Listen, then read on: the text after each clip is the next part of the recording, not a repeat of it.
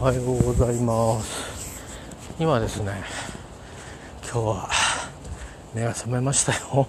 あんまり寝てないんですけど。えー、でねちょっといろいろあって今日は珍しいところにいますが朝っぱらからね怪しいところを通って歩いてます。えー、っとそれいいんですけど今ね通り過ぎてきたとこってねえー、あの東京のとある場所なんですけど、まあ、名前言うと分かるのかな。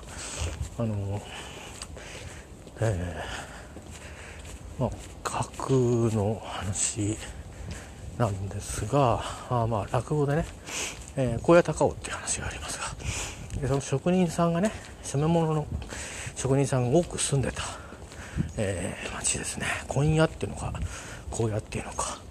んな町があってですねもしかしてと思って調べたんですよ。やっぱり落語のその舞台になった町でしたね。舞台ですからね。でも実際にそういう職業が営まれていたんだと思います。そしてえーと、どうやら五感さばきとは無縁のとこだそうですが、えー、なぜかですね聞いたことがある名前のビルがあるんですよ。っていうかあのいわゆる金属金属を扱ってるお店だからリッチな会社なんですけど、え、徳力っていうね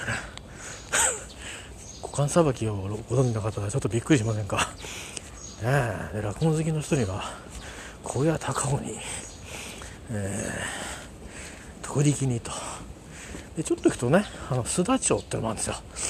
あの富久かなんか、ね、ああ須田町検討だなんてね、えー、言葉がありますがなんかとってもこう落語にゆかりのある町なんであります。いつもよりちょっと早く出てきただけで人がすれ違う人がだいぶ数が違いますね。ちょっとここのところねえー、あのなんとなくアクセスをちょっと変えて、えー、いる時がありまして、えー、珍しいところにおりましたんでちょっと朝っぱらレポートしましたが、えー、どうしようかな。あ猫がいる。にゃはいはいはい。猫さんこんにちは。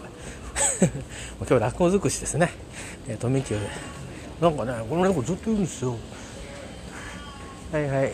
これね昨日夜夜ぐらいからね朝までいいんだけど鳴き声がちっとも可愛くないんだよ、えー、でもなんかこうやって慣れてくると毎日会ってるとだんだん愛着が湧いてきますよね。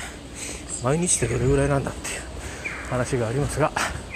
さてでは戦闘開始です。えっ、ー、と皆さんどうか今日の幸運を祈ってください。では行ってきます。